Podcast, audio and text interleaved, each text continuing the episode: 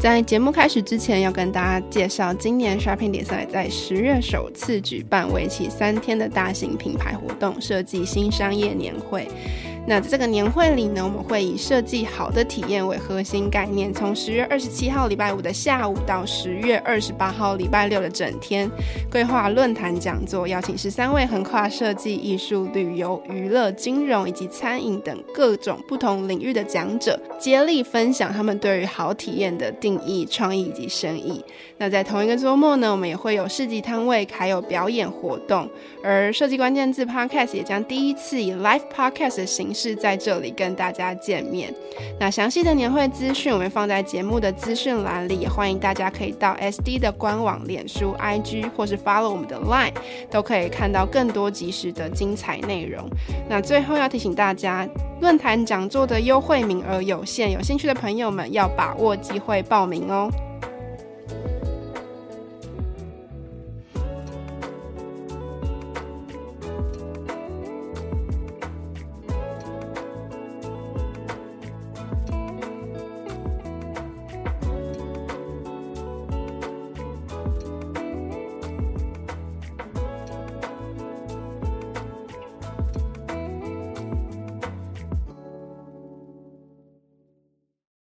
去年有一次，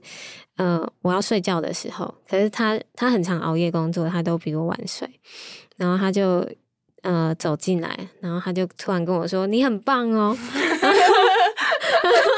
没有，有点不理解前因后果的。那我要说为什么很棒？然后他就说：“因为你都带着笑容的在睡觉。”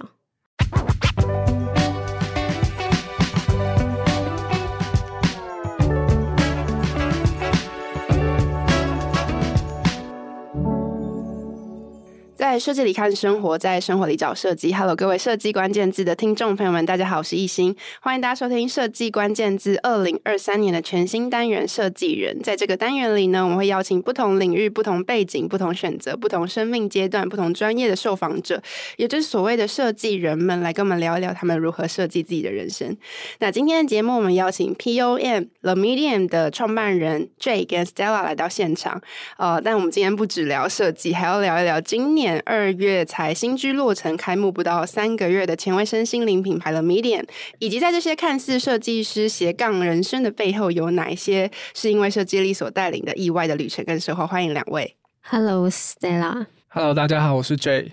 因为刚好是 The Medium 开幕，现在是已经要迈入三个月，还是有三个月？有三个月了。现在哎，满三个月了，满三个月了。开幕活动是办在一月中。很好奇，说就是当初这个品牌的生成的原因是什么？然后以及 Stella 为什么会步入这样子开始学习瑜伽，然后创立品牌的一个过程？嗯、呃，我一开始会接触瑜伽，其实是因为身体很不好，嗯，就是二十七八岁的时候吧，嗯嗯、那时候身体状况很差，然后基本上就是身体会出现很多的问题，然后每个礼拜都要进医院。然后那个时候，医生就跟我说我要去运动，嗯、所以那个时候我才跟 Jay 讲说，那不然我们找一间健身房，就是加入好了。嗯，所以健身房里面不是有那种教室，教室就会有团课。对，然后我是在那边开始有接触到瑜伽，这样。我发现，就是最近我访问几个不同的设计，就是这个单元的受访者，大家改变其实都是因为因为我的身体的不好。对，从开始学习，然后到真的体验到瑜伽带给你身体或是心理的那种某一种变化，嗯、可不可以跟我们分享一下那个过程？嗯，从一个一开始练习者，就为什么会想要。去拿师资的证照，嗯、有一部分原因是，我觉得一开始是出于，哎，呃，在课堂上老师所做的这些动作，我好像都可以做到。然后跟甚至老师有一些他可能没有办法做到的动作，可是他教了，可是我却可以做到。嗯、然后我自己就在想说，那拿到瑜伽师资证照会不会很困难？所以我就去寻找了一下，然后就。去试试看这样子。嗯、各现在不同的设计师，大家其实除了自己设计的本业，不管他是在做自由接，还是他有成立的团队工作室，他其实除了这个设计工作之外，都还有蛮多自己额外的兴趣所发展出来的，可以说是副业，或是可以说是自创品牌等等。然后我就觉得，哎、欸，很好奇，就是设计力在这一些设计师们人生不同选选择的过程中，他其实是不是也扮演了蛮重要的角色？嗯。我自己的话，我觉得是因为我我从大学然后到呃研究所时期，我就嗯，应该说我我我那个时期一直在犹豫说，哎，我到底是喜欢呃很纯艺术创作，因为我喜欢视觉这件事情，嗯、可是我到底用什么方法来体现？然后、嗯、呃，我那时候很犹豫说，啊，我到底应该做一个就是很纯粹的创作的人，还是我应该试着走设计这这条路这件事情？然后我觉得。我后来其实有点在摸索的过程，因为我一直在看这个题目，就是你们问说走到哪里，哦、我觉得他带领我从那个懵懂的状态，从高中衔接大学，大学衔接研究所，研究所最后我又出国留学。对，我觉得他带我走过的历程是很时间性的。我从那个时间点的嗯还不确定要做什么的自己，然后走到现在有自己的小团队，然后甚至延伸到刚刚聊到说，哦，原来设计师这个身份也可以。拿我们的专业能力去做别的事情，嗯、我觉得其实他我喜欢的这件事情带着我走了很远。嗯、然后如果真的去举物理空间上的走去哪里，我有一个合作经验，是我到现在我都有时候会拿出来，比如说跟他聊，或者说跟朋友聊，我自己。很喜欢这一个合作，今天是二零一七年的时候收到一个邀请，他是日本的国际交流基金会，他想要找亚洲各地的设计师去，有点像驻村，就是我们要去那、嗯、因为嗯呃三一一大地震之后，日本的东北地方是严重灾区，那他们其实那个时期已经花了，因为二零一七年距离地震已经六七年，他们其实花了非常多的精力跟时间想要修复灾区，可是他们除了就是实际。像工程上的修复之外，他们也希望可以从文化实力这件事情来做。所以，日本国际交流基金他想做的事情就是，哎，能不能找啊、呃、不同国家的设计师，有点像透过驻村合作来协助当地这些已经被影响很久的小型的产业，比如说小农啊，或者说当地的某些啊、呃、工艺师。然后那时候我受到邀请的时候，我。我超级紧张的，因为 其实我我虽然喜欢日本文化，可是我不会日文，可是又想说啊，这机会不能放，太难得，然后我想去挑战，所以那时候，呃，出发前其实超级忐忑，而且也是第一次要要以全英文跟一个大团队一起工作。嗯、可是我觉得那一次的经验。改变我很多，因为跟西方国家，因为比如说我的留学经验在西方国家，可是去日本工作，真的会看到日本人对每一个环节，比如说从前期邀请开始的沟通，因为那个主办的承办人，哇，他就先跟我 Skype，然后 Skype 讲好哪些内容以后，非常严谨，他的流程是很细，然后寄一个文件来，然后到开始安排我们真的去当地住宿啊，然后跟也有做所谓的 homestay，就是我们有有在那个当地的。工艺师家住了一个晚上，然后跟他们互动交流。最后，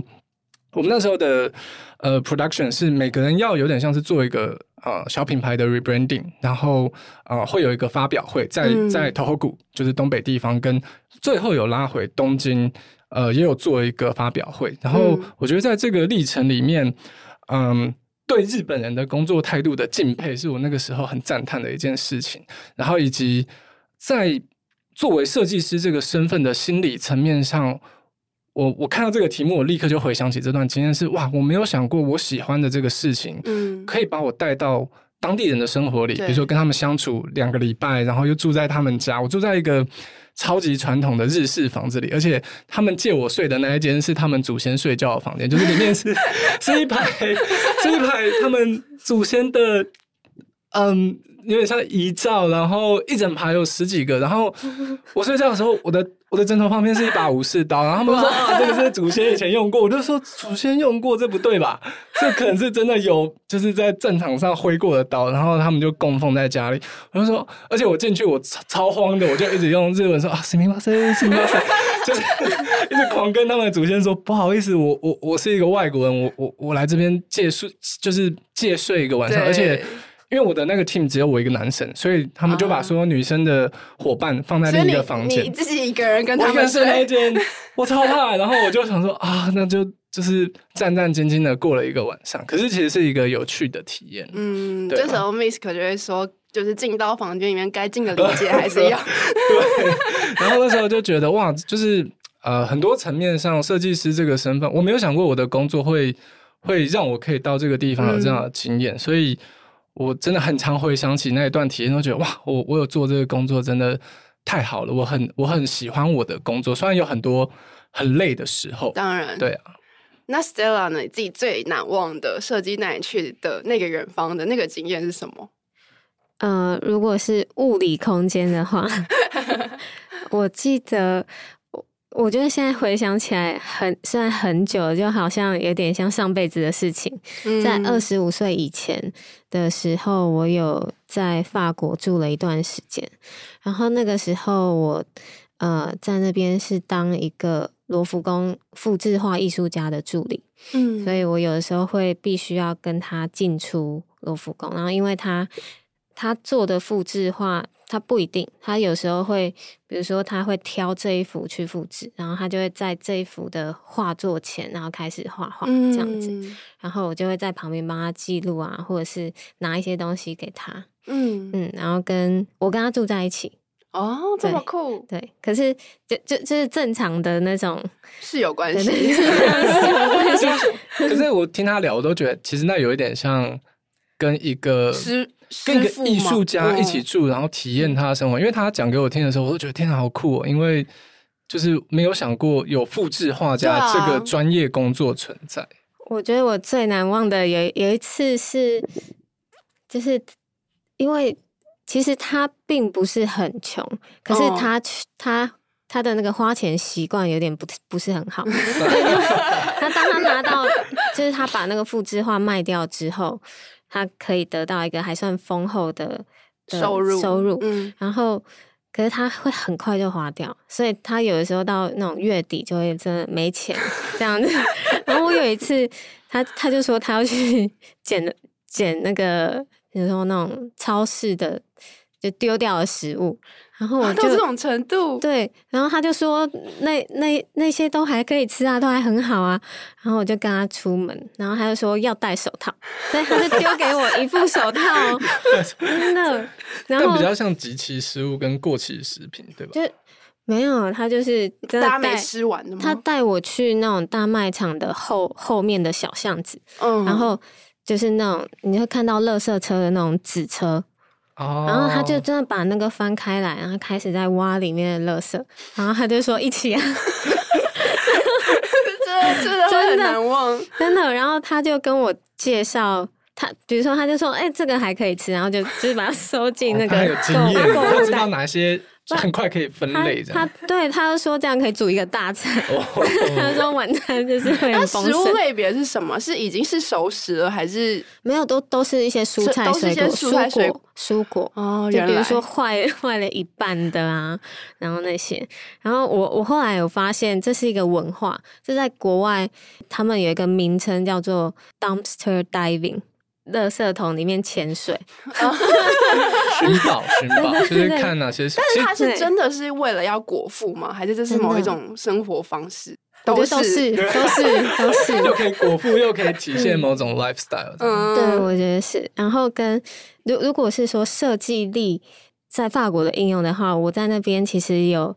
呃，我有认识了。一个韩国的导演，然后我觉得我那个、嗯、那个时期，二零一五年我在法国那段期间，我觉得很特别，因为那个时候，呃，我认识的那个导演，他刚好是法法国，诶，韩国驻法电影协会的理事长，嗯嗯嗯，然后他那个时候也非常非常非常刚好，然后就遇到韩国。电影节，然后他们要办在香榭大道，嗯，然后那个时候他就说他没有名片，导演说他没有名片，然后我就帮他们 设计名片，对，然后呃他他有给我一个 logo 的档案，可是他就说想要改，所以我就帮他修改了一下他们的协会的那个 logo，然后跟名片，然后让他在电影节的时候可以用，然后对我觉得那个特经验很特别，因为我就可以跟他进出一些呃。其实很难进去的场合，场合嗯、然后跟他会介绍说，哎、欸，这是什么韩国现在就是前三大的大导演。可是我那个时期其实其实不太看韩剧跟韩国电影，嗯、所以我我都对他们没什么印象。但是我觉得这个故事比较有趣的是，这到底这个这个工作怎么来的？就是你怎么认识那个复制花画家，嗯、然后以及成为他的助理，嗯、跟怎么到底怎么认识这个韩国导演的？不不一样的管道。一开始先认识导演是在机场。机场是在机场，我一抵达那个戴高乐机场的时候，嗯、然后就认识他，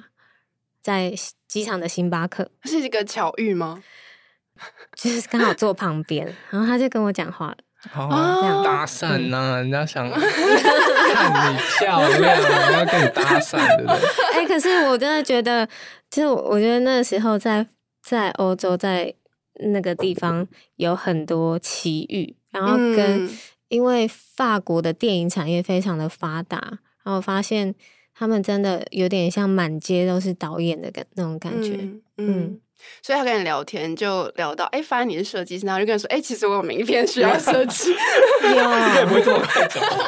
你跟他说，哎，我需要我需要一个 logo，啊，没有，呃，他就说，哎，之后可以合作啊，因为、嗯、因为我那个时候一开始没有留在巴黎太久，嗯、我是先去。图鲁斯一个礼拜，然后后来再再回巴黎，然后那个时候才又跟那个导演见面，嗯、这样子。那复制画的画家是怎么认识的？我在那个 Couch 呃 Couch Surfing，它是有点算是工作换宿哦，就是沙发冲浪，嗯嗯，然后我就写信给那个艺术家，然后他他就他就马上就回我，而且我我记得我那个时候写信给那个艺术家的时候是我在。呃，那个庞毕度图书馆，嗯嗯嗯，嗯，然后我就有一阵子在法国有点流浪这样子。哎、我想要就是回过头来，就是因为刚刚 Jay 也讲到一个很有趣的点，上个礼拜我们跟 Misk 有聊，就是设计跟创作到底是可以合一，还是他们必须要分离这件事。你在有一点 struggle 于到底要创作还是到底要设计的这个过程中，你都想了什么事情，以及你现在怎么去看这两者的分离或者是合一？我觉得那个 struggle 可能蛮多人都会经历，对因为我是大学，我大学念的其实是完全跟这两个都无关。我念广告系，所以、嗯、呃，marketing 的东西有多一点点，甚至 PR 的东西多一点。然后，可是我那时候还是对影像很有兴趣，所以我我我犹豫的是说，如果我要选择一个研究所去、嗯、去精进的话，我应该选一个设计类还是？呃，所谓的艺术类研究所，嗯，然后我觉得我的考量蛮 蛮世俗的，我就在想说，我的我的我的我的经济的一些考量，哪一个比较比较应该说比较符合我自己的状况？然后我后来觉得啊，设计听起来好像比较可以衔接职场。如果作为一个所谓专业的艺术家创作者，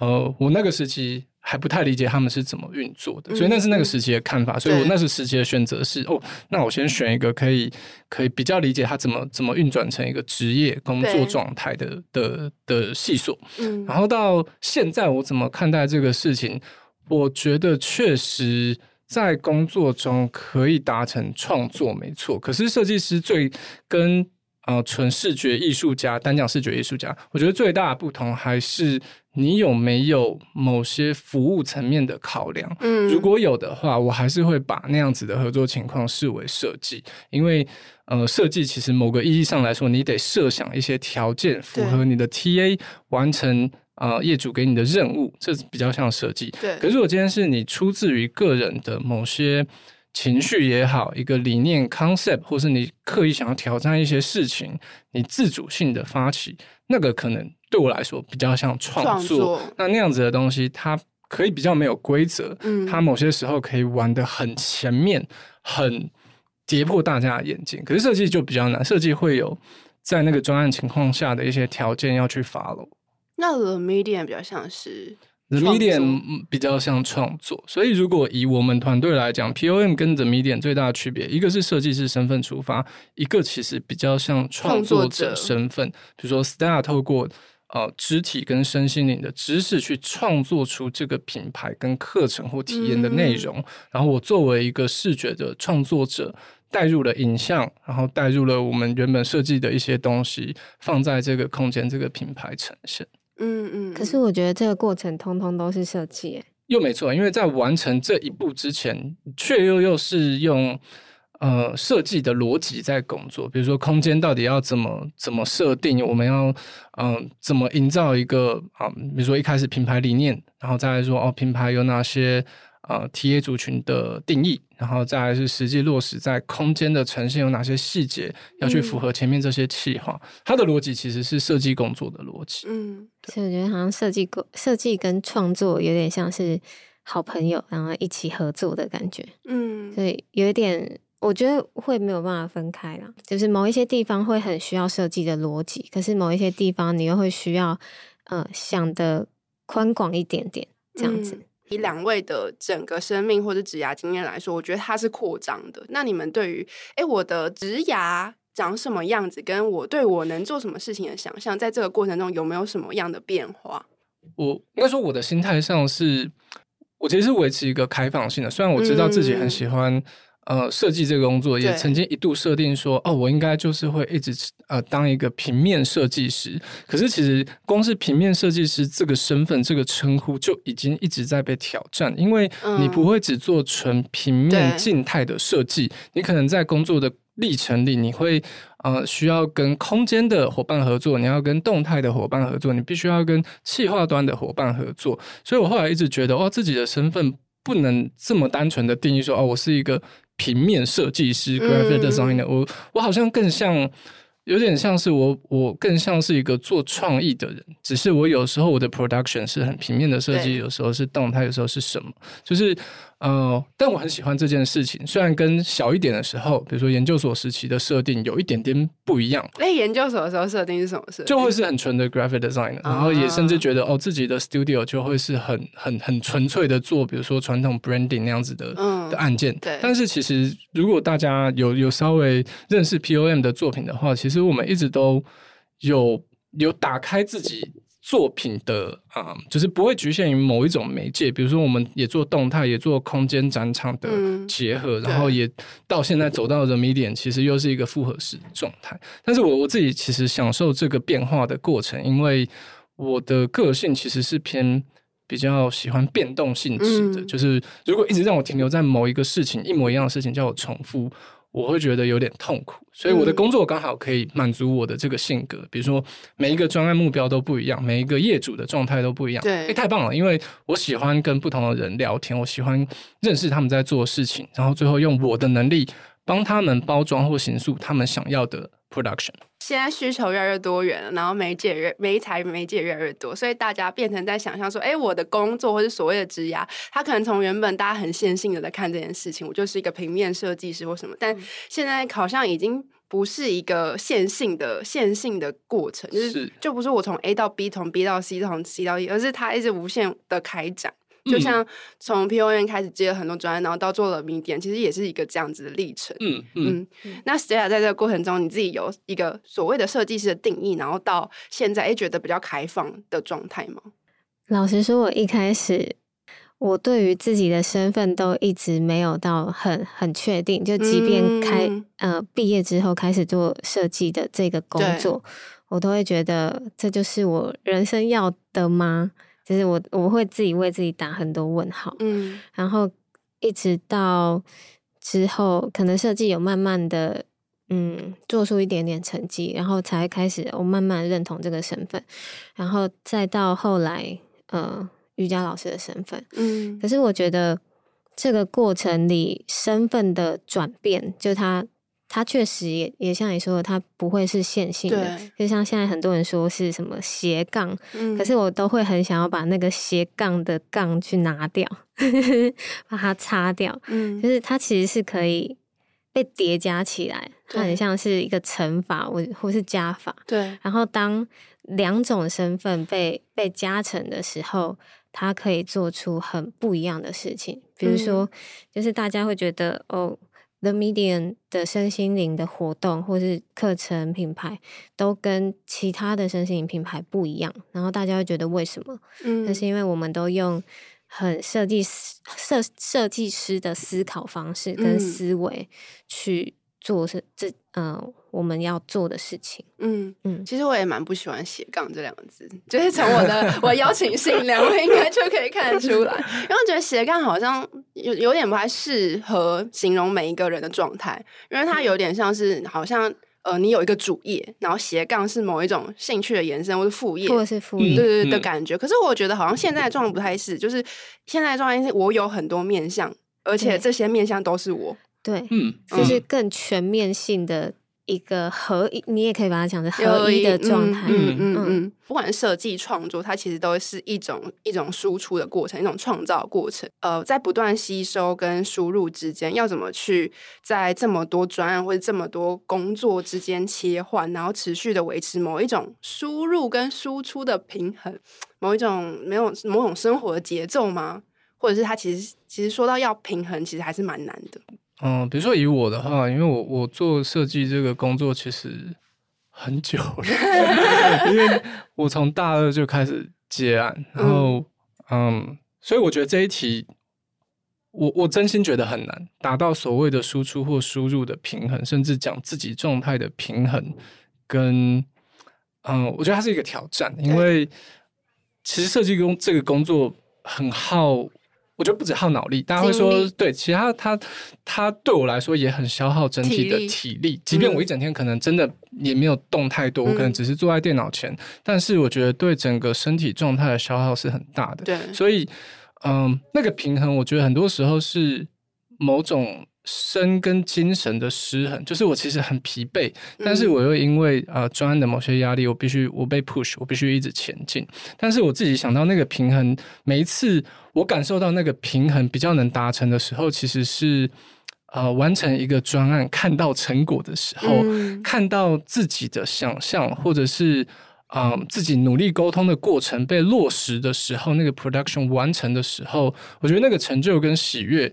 可以平衡掉我刚刚提到那些疲惫，就是反而这个结果变成一种输入，输入回我自己的状态里，让我觉得啊，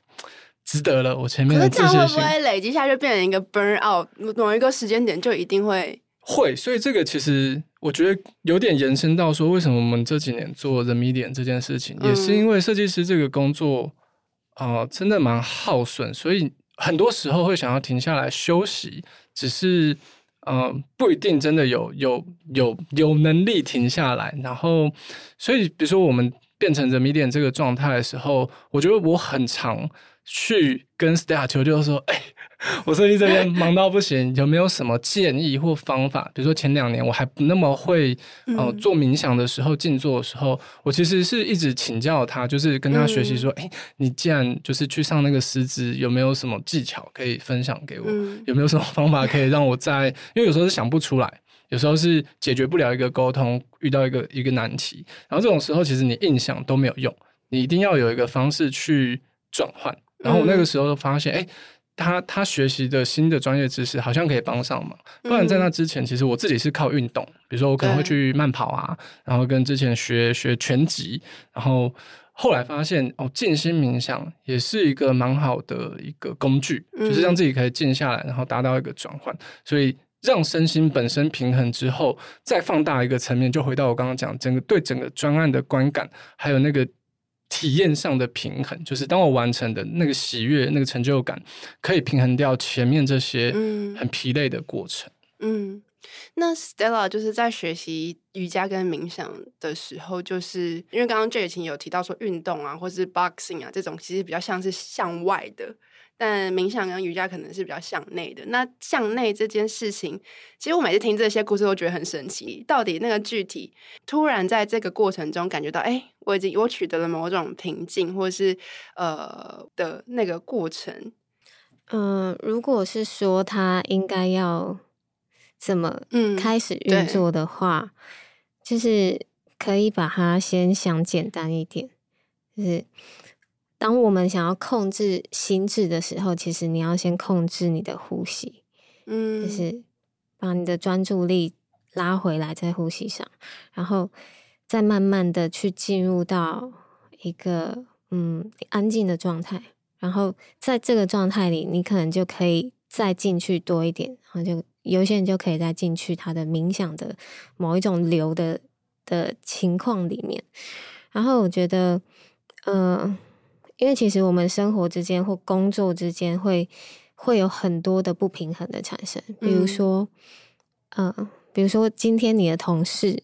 呃，讲了一句你常常会伤害你的话，嗯，可是他其实他其实只是很直率的讲出来，但是可是你你心里面不太舒服，可是你没有跟他讲，嗯，然后这个东西其实就在你。身体里累积了一个不平衡。那如果你呃没有意识到这件事情的话，你让它一直积着，然后经年累月，你就会突然有一些人会突然就发现他的精神的状态不好，或者是会陷入某一种很忧郁的情况下，嗯，就是嗯，他们会不知道要怎么去处理自己的内在问题。就是这个时候，其实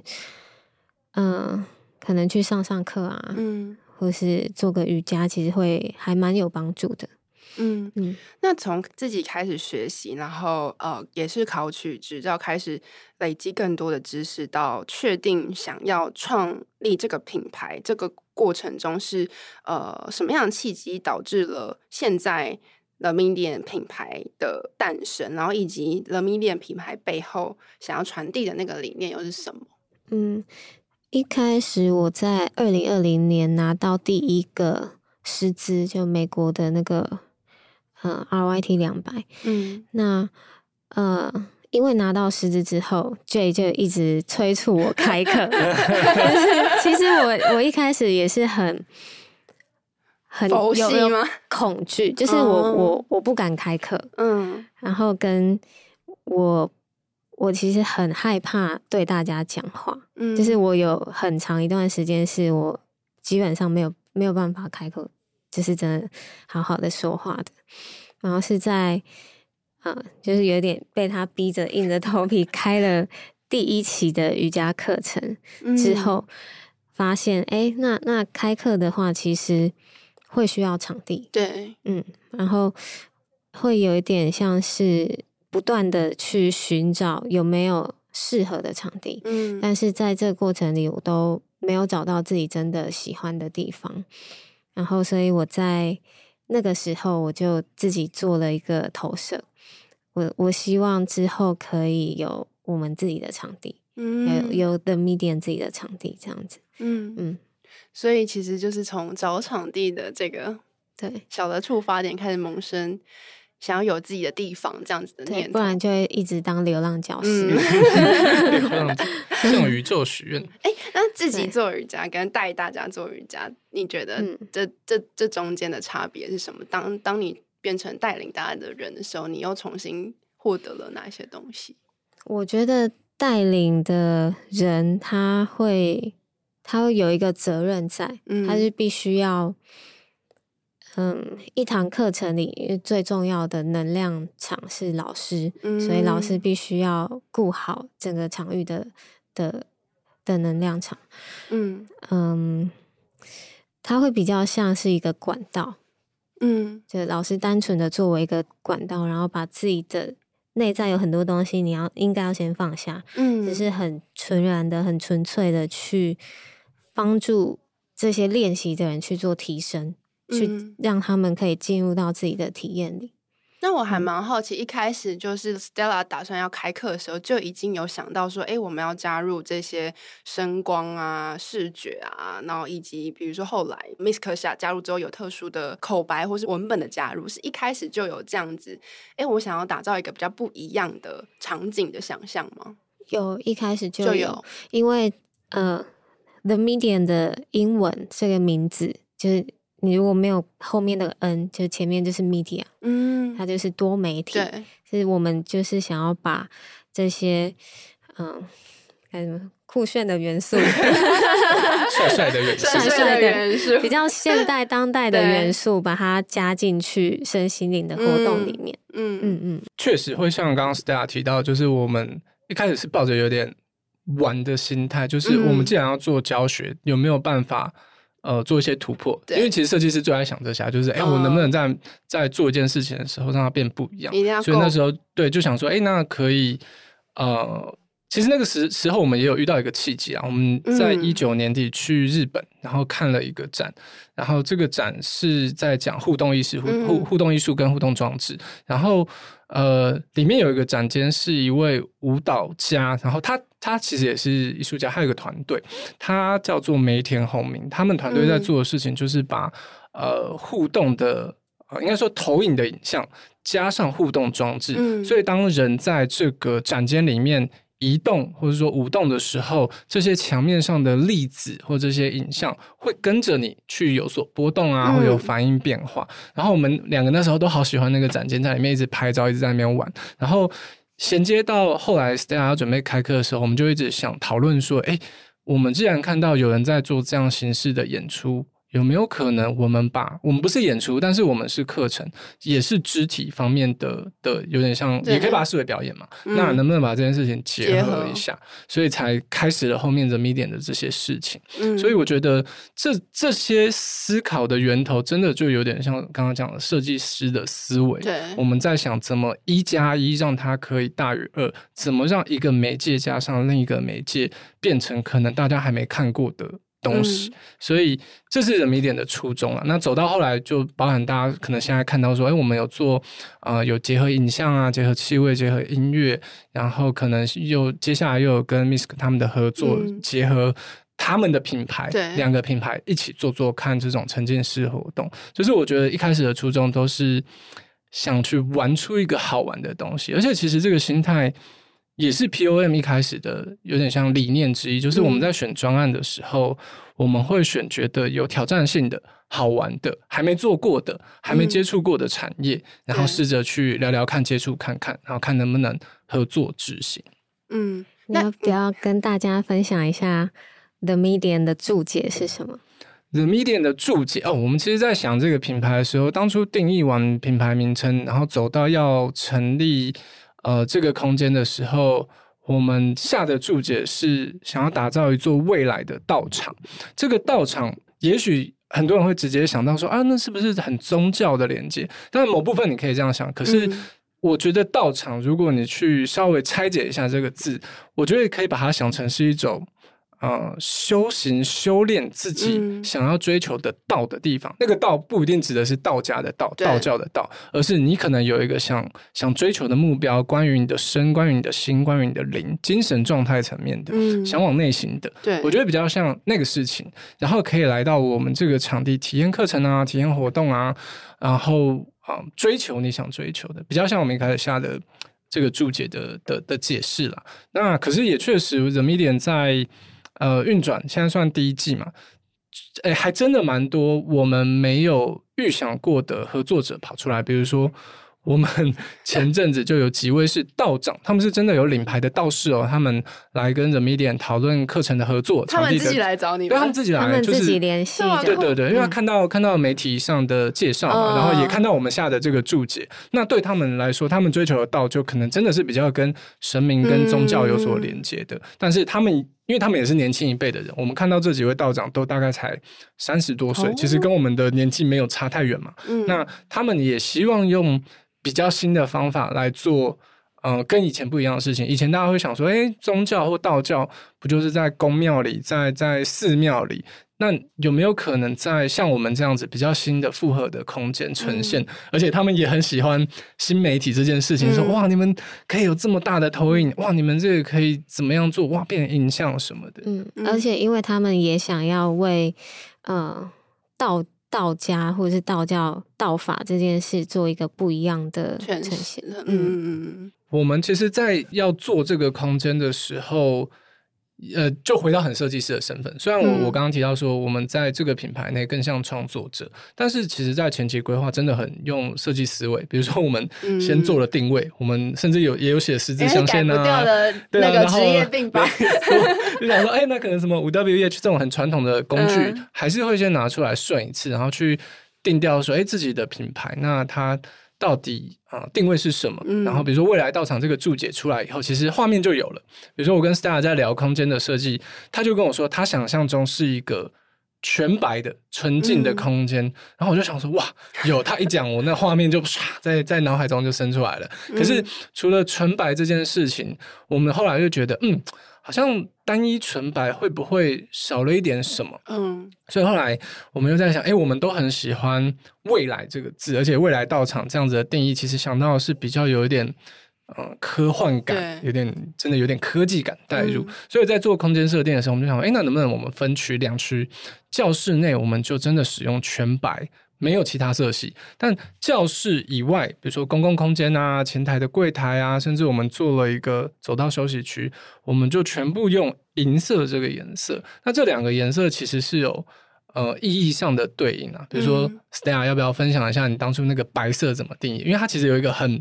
我听了也觉得很赞叹的解释。因为他讲完，我就觉得哦，我被说服了，我接受，我接受全白。没有，因为白色，如果你以光来说，白色它其实是包含了所有颜色的色光，嗯，所以它是最有包容性的颜色，嗯。然后我希望这个空间它可以包容所有的发生，嗯，嗯，我也被说服了，听完就觉得哇，好会讲，然后对，立刻就可以可以没问题，我们就用白色。可是到外面的银色就真的是很对应刚刚讲那个未来感，科幻未来，而且呃，我们在。就如果大家也也许有些人已经已经看过我们空间的照片，或是真的有来访过，其实我们在前面有一区走道区，我们做了一个影像装置，而且我们不是做成就是单纯电视墙，我们是把它做在走道的天花板，所以当初这个光工法上就有超多东西要克服，比如说电啊，然后跟承重啊，跟呃要是楼上漏水怎么办啊，就是有很多实物上的考量。可是我们后来讨论觉得，嗯，很想把它完成的原因是。嗯，说实话是帅啊，但是很重要，对，帅很重要。但另一个也是希望说，哎，既然我们本身作为设计师有影像这方面的专长，我们其实可以帮这个空间有点像透过这个装置，嗯，装置每一次都装点一下，比如说不同的课程活动，我们可以带入不同的影像，甚至颜色、气氛，来让大家真的，一走进来就会很有感受，甚至可以感觉到跟。呃，外面，因为我们其实是有点隐身在一栋呃比较有历史的一栋大楼里，所以它其实内外的气氛差非常非常多。我们想做对比，想让大家走进来有反差感，嗯、所以在空间的设计上，其实那个时候光这个走道装置，然后到里面做巨型投影，我觉得花了还蛮多时间去呃解决掉实际上的一些困难跟嗯。呃意义理念上，我们都觉得很符合 The Medium 的设定，而且到实际开幕活动到这一季的呃，有点像试营运，其实大家的反馈都蛮好的，因为真的有了影像，有了整个环绕的声音音场，还有老师的带领，嗯。呃，那个体验其实是真的可以更深入、更深层的，对，真沉浸式体验，沉浸到 天 界，太沉浸了，都飞上去。对，那我想要再再分分开一下聊 POM 跟 The Medium，因为现在 The Medium 已经开始呃有空间在持续的营运，然后也会有也会有固定的课程，然后会有各各种各样可能的事情在这边发生。那回过头来，POM 在 The Medium 呃开始这个品牌开始 run 之后，我们呃原本比较作为设计师角色的这个工作，是不是也有？经历过一些诶选择，或是调整，或者他未来的方向会呃也会有一个新的想象。我觉得有经历调整，而且因为 POM 原本就是哦、呃，应该说原本就是小型团队，嗯，那所以。我们在面对要做 The Medium 的时候，其实面临的最最严重的事情就是人力跟时间资源其实真的不够用，因为要兼顾啊、呃、The Medium 这边整个教室的营运状况，又要回头去处理设计案，其实。哇，真的睡得超级少的。我有时候每天都只睡可能两三小时，然后就就得接着工作啊，出门开会等等。所以后来我们到今年就是要迈入二零二三年的时候，我又很认真跟 Stella 讨论说，我们应该调配一下整个节奏，就是不管我们两个人的工作事务做厘清，对，先分工一下，知道谁主要负责什么。所以比如说现在 POM 可能蛮多事务就会。还是由我主导，但是 The Medium 的蛮多营运上的事务会交给 Stella 来主导，嗯、因为透过比较明确的分工，会比较知道我们怎么彼此运用，呃，时间啊，或者说资源来来达成，就是互相的呃互助啦，就是说两个品牌得互助，我觉得就是这样一路听下来，就是。呃，Jay 跟 Stella 两个人一路转从设计师的角色到创办 POM 到现在的 Medium，其实一直都是作为工作伙伴的角色，一一起一起一起走过来。然后可不可以跟我们分享一下，就是在生活跟工作作为伙伴这件事情，你们的哲学是什么？其实我我觉得我们两个很互补，嗯，就是他很快，但是我很慢。然后他有时候很有逻辑，但我有时候。没有什么逻辑，我我很感性，对对对，我就会用比较原生的方法去去做事情，就有点，比如说，如果我是跳跃性的思考，然后像他之前都会帮我把这些跳跃性的思考，然后中间的有有点像线把它去连起来的那种感觉，嗯，然后。好，虽然说我们有时候讲话，我讲话很慢，然后他都会说太慢了，很严格，对，会觉得会快一点，快一点，连开课都要赶快再三催促，赶快开课，赶快开课，对。但因为我觉得很快的人其实会比较焦虑，对，所以我觉得我好像可以为他舒缓一下这一部分的状态。嗯。嗯，其实我觉得我们两个加在一起有有一种一加一大于二的感觉，就是会有很多，比如说我我想，嗯、呃，我想不到的，可是他想得到，然后他想不到的，可是我我却有想到，这样子，嗯嗯嗯。那慢下来是 Jay 生活的课题吗？是啊是啊，就是呃，我我觉得蛮认同 Stella 说的，因为他的他的整个人生的哲学或价值观，呃，我觉得跟我蛮不一样，他是一个。嗯我觉得他是一个虽然比较慢，有自己节奏，跟如果如果可以这样形容的话，我觉得他是一个很开阔的人，他的包容性非常的大。嗯、可是像我真的是有点可能跟他相反，我是一个快跟有时候就对可能急躁，然后有原则，嗯、某些时候会有一些坚持。那对这这里就跟他真的是蛮不一样，所以变成相处的这几年，确实呃工作啊生活上，我觉得是相互学习的，然后也。嗯但冲突免不了，可是我觉得在这个过程会看到说，哦，嗯，他身上那个特质其实真的就是我所缺的。如果我可以跟他接近，真的就会创造所谓一加一大于二这件事情。我我有一个问题是，就是当我跟我们碰撞之后，这几年产生让你觉得最你从来没有想过的那个火花是什么？它可能是一个作品，可能是一个事件，或是一个生活中的某一个插曲，就是。你们俩各自有没有想有没有有没有一个哎，当我跟我们相撞之后，那个让我最印象深刻的那个火花？我自己其实立刻就是想到 The Medium 这个事情，因为就像我刚刚说的，我我我我从呃小一点的时候对自己的设定其实就是嗯，我想当一个设计师，对，我想当一个平面设计师，我想带着我的团队变成。啊，很厉害、很顶尖的团队，客户都很信任我们，我们也能一直端出很棒、很厉害的作品。作品其实我想象，对对职涯，甚至对生命的想象，不脱这个轴线。嗯、可是因为认识他，然后到因为他的发展历程，延伸出他的新的身份，作为一个身心灵导师，然后最后走到我们有一个品牌，有一个空间。这真的大概是两三年前，我自己都还没想过，嗯、就觉得哇。我我居然有一天我，我我居然要经营一个所谓的身心灵空间，而且自己也开始学习这件事情，而且这件事情还真的又能回头帮助设计这一方面的状态。比如说啊，我可能没那么焦虑了，我可以稍微嗯、呃、调整一下自己的节奏来面对工作上的挑战。对，然后。他的就是刚刚讲的那些个性特质，又真的是我觉得是有点像我的人生课题。嗯、我可能没有想过，以前也真的有点太坚持自己的状态，没有想过说，哎、欸，我应该要啊、呃、把自己放得再开一点啊、呃，包容性大一些，去看一看自己身上哪些特质，我原本很引以为傲的特质，嗯、有可能反而是需要适当调整的。对，就比如说那些嗯很钻牛角尖、很龟毛的那个那个状态，也许可以把它放得再轻松一点点。嗯，对、啊。那 Stella 呢？其实最之前，他前几年很常问我一个问题，就是他就问我说：“你到底在开心什么？”嗯，就是即便嗯、呃、没有做什么事情的时候，即便嗯、呃、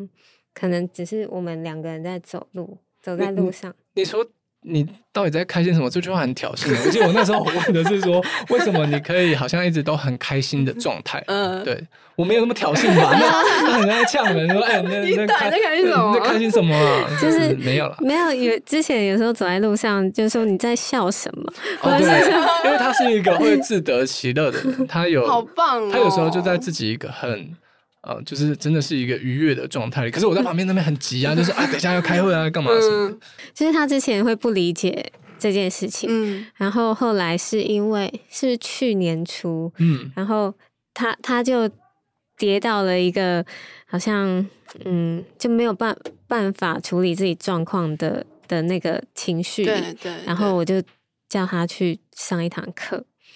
就是一堂昆达里尼的课程，嗯嗯，然后后来他上完之后，他就跟我说，他好像可以慢慢的了解我，就是为什么什么事都没有做的时候可以达到快乐这件事情。嗯嗯，然后我我记得之前去年吧，去年有一次，呃，我要睡觉的时候，可是他他很常熬夜工作，他都比我晚睡，然后他就。呃，走进来，然后他就突然跟我说：“你很棒哦。”没有，有点不理解前因后果的。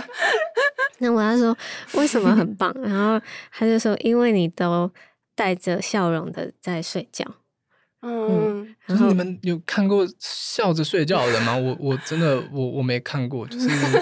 嗯，我我我我看到的时候，我觉得有点不可思议，就是他睡觉的时候是面带笑容的，是。不夸张，是真的是微笑状态在睡觉，然后，而且我我就不止观察到一次，是很常发现这个人在休息状态的时候也是愉悦的。嗯、我觉得这很对我来说，我觉得这很了不起。嗯，我觉得这很难呢。你要全然的，就是心无旁骛的在休息的状状态的当下，而不还是为了工作或其他有的没的焦虑这件事情，其实是很困难的。然后他那个时候就跟我说，他有的时候在熬夜工作的时候，他都会跑进来看我。我就去观察一下，因为我 被你讲很 creepy，但其实我只是去观察一下。他说：“哎，因为我发现到他的这个现象以后，我就有点像在做实验记录，我就想说：哎，隔了几天我再来看一次，你是不是对还还是维持这个状态？结果发现他真的不是偶发的，他很长，真的他非常是用这个状态。但我我。我我观察到的当然不是每天，可是频率非常非常高。然后我真的觉得这件事情很棒，也很厉害，因为我我自己不是这个状态。身心灵就是每一个人都应该要走自己的灵性的道路，嗯、因为因为确实，嗯，生活从小到大其实都会遇到有很多有可能你跨不过的某一些阻碍，嗯，然后你必须在以比较成熟的。状态时机点到了的时候，你再一次去面对他们，你要把它处理掉。因为如果你不处理以前的这些课题的话，嗯、呃，